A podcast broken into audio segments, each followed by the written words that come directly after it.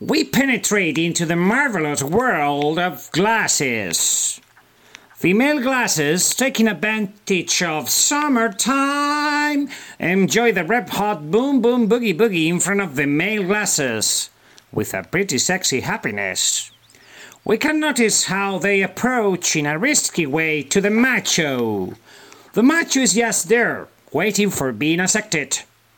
Then he activates the Chiki Chiki Loving protocol with the traditional and romantic horny dance.